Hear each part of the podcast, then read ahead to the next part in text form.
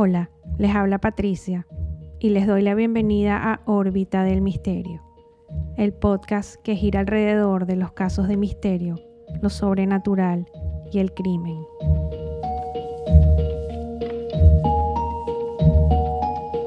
El fantasma del apartamento 14.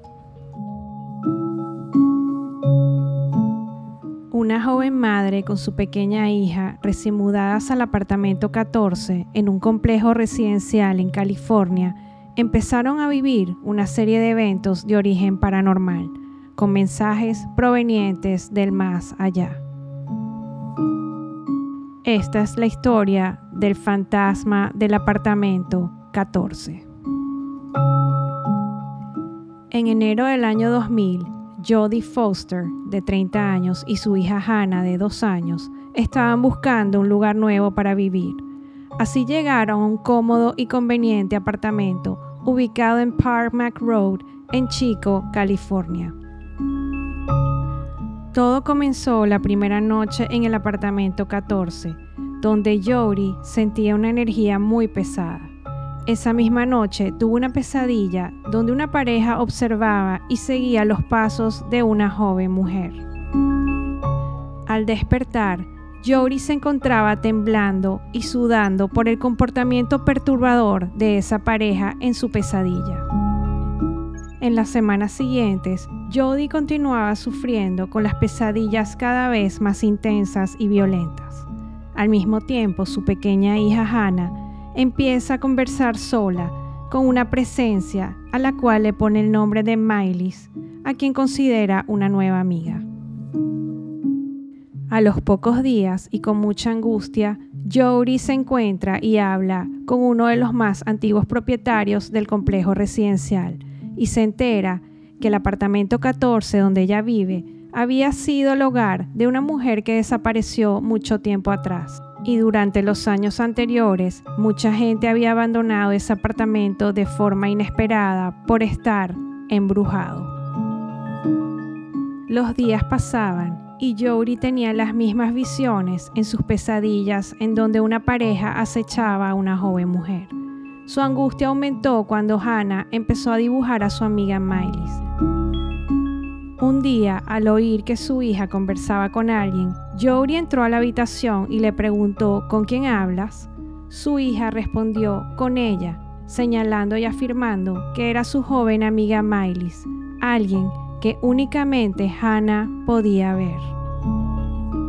Una serie de eventos paranormales empezaron a suceder y lo peor estaba por venir.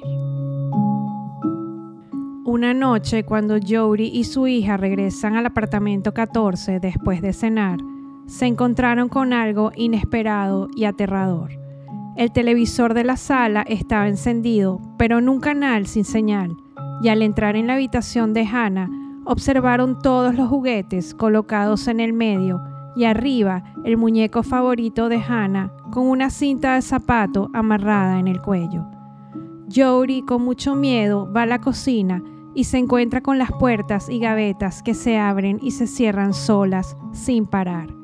Cada vez la actividad paranormal aumentaba. A los pocos minutos, Jody escucha el muñeco de Hannah Bernie diciendo repetidamente, me siento bien. De inmediato, y desesperada con muchísimo miedo, le quita las baterías al muñeco y lo guarda en el closet. A los minutos, el muñeco vuelve a repetir la frase me siento bien, me siento bien. Jody y Hannah, aterrorizadas, abandonan de inmediato el apartamento 14 en el medio de la noche sin retorno. Luego de esa terrorífica experiencia y después de que pasara un tiempo, Jody se interesa en averiguar la historia de la mujer que vivía en el apartamento 14 y había desaparecido en el año 1976. El nombre de ella era Mary Elizabeth Spanhake y le decían Miley's. Ella le mostró la foto a Hannah y de inmediato la reconoció como la joven que ella veía en el apartamento 14, el fantasma con quien tenía largas conversaciones. Muchos piensan que el fantasma de Miley estaba tratando de que se resolviera su caso desde el más allá. Y a pesar de que una pareja fue investigada por ser sospechosos en el caso, el cuerpo de Mylis nunca apareció y no se encontraron pruebas que los involucraran. Lo más sorprendente es la coincidencia de que en las pesadillas de Jodie ella veía con mucho temor una pareja que seguía y observaba a una joven mujer.